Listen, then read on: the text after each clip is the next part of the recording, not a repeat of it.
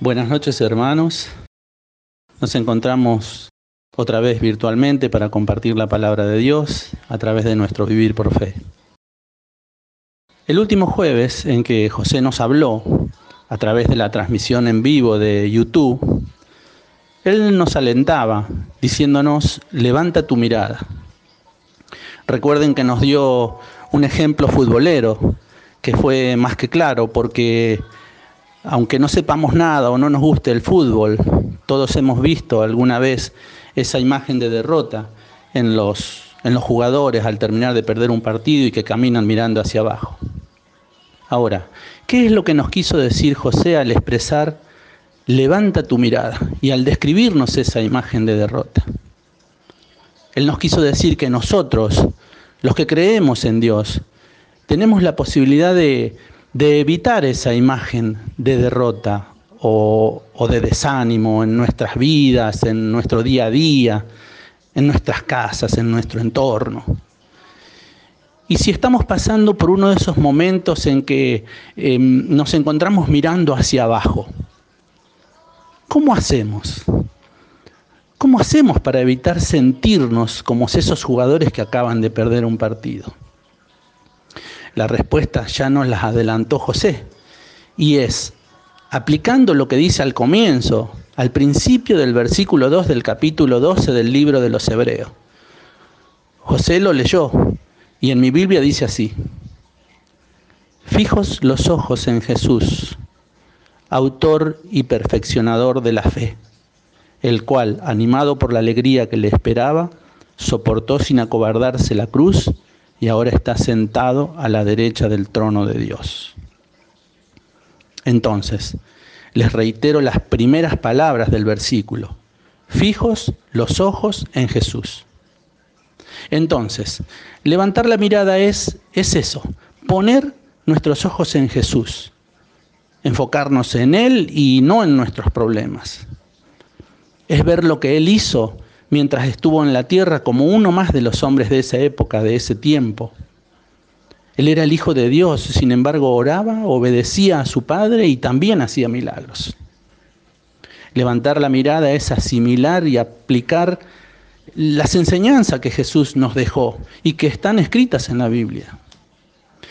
Es tener presente en todo momento sus promesas, que también están ahí en la Biblia y que son parte de las herramientas que tenemos para afrontar las situaciones que cada uno de nosotros podemos estar viviendo.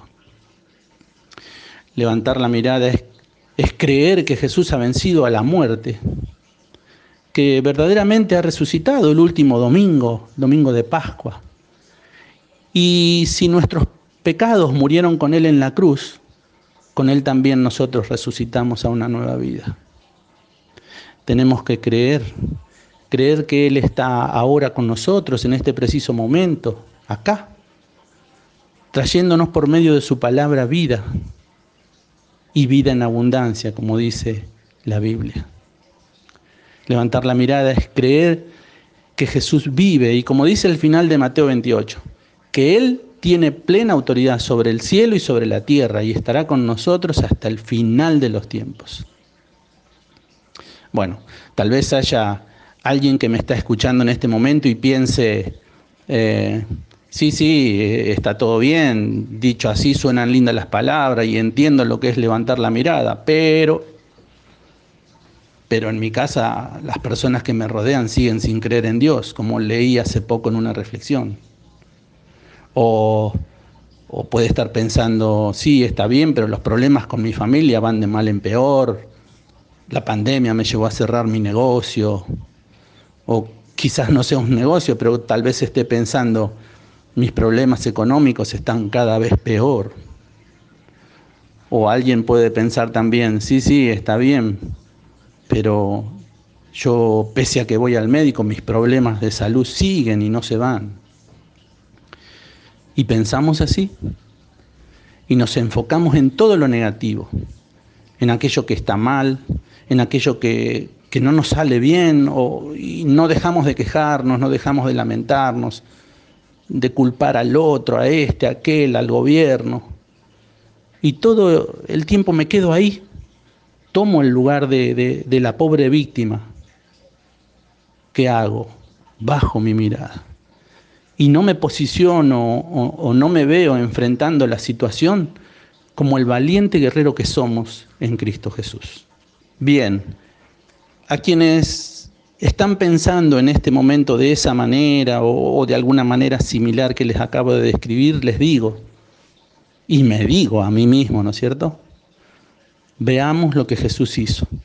Y no solo lo que hizo, sino también todo lo que Jesús hace ahora, en este tiempo, en el presente, en la actualidad.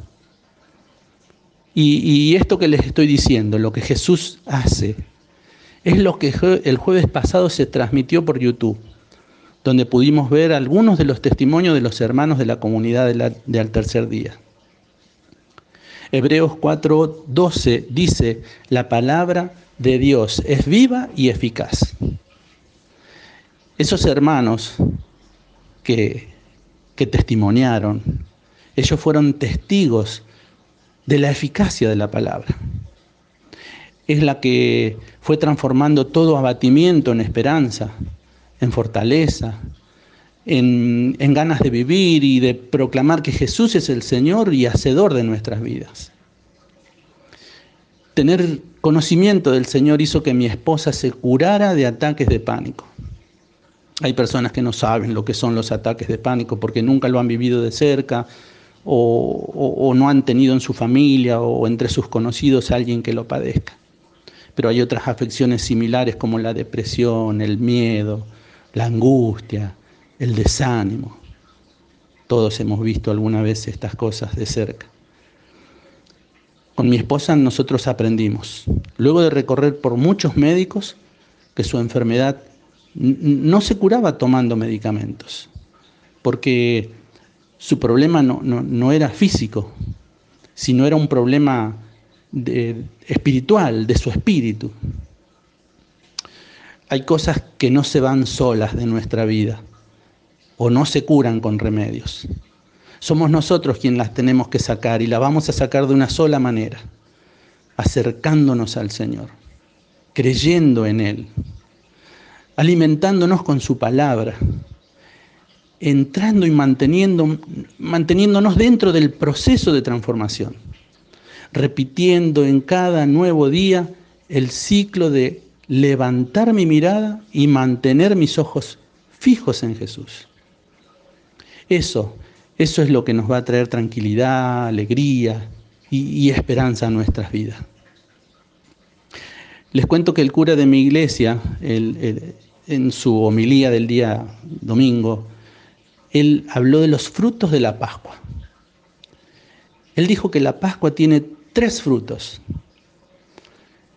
El amor de Dios que echa fuera todo temor, la gracia de Dios de vivir en su presencia y, la perseverancia para buscarlo.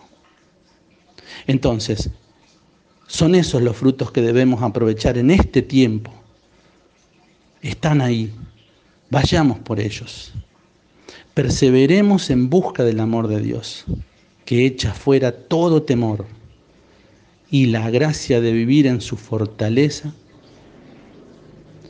nos va a dar a nosotros fuerza.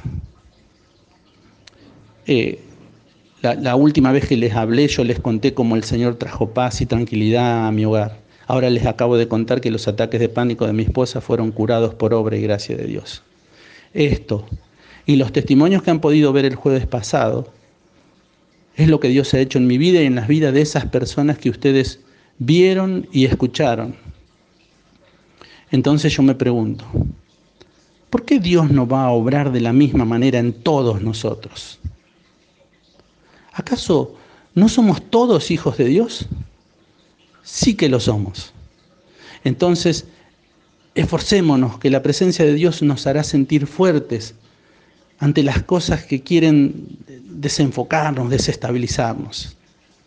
Recuerden cómo nos animó José diciendo, hermanos, levantemos nuestra mirada, que Jesús vive. Entonces, busquemos los frutos de la Pascua.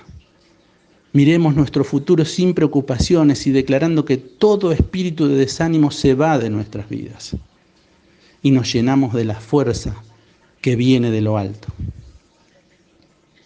Por eso, Señor, acá estamos, para pedirte en oración que nos ayudes a recordar siempre y en todo momento que solo por tu gracia, Señor, estamos protegidos de todo ataque del enemigo. Que solo por tu misericordia, mi Dios, podemos ser libres de todo aquello que nos oprime y no nos permite levantar la mirada hacia ti y hacia tus promesas. Señor, nosotros queremos seguirte para conocer y hacer tu voluntad. Creemos que tú eres nuestra fuerza, Señor, pero aún así aumenta en nosotros nuestra fe.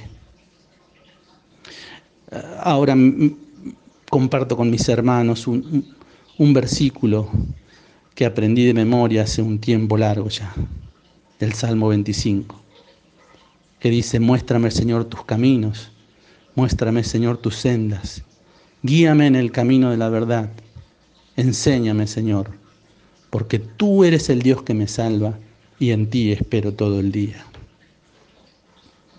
Señor mío, tú conoces lo que hay dentro de nuestros corazones y sabes que intentamos levantar nuestra mirada. Por eso, mi Dios, te pedimos, como dice el Padre nuestro, que perdones nuestras ofensas como nosotros perdonamos a los que nos ofenden. Que no nos dejes caer en tentación y que nos libres de todo mal. Amén.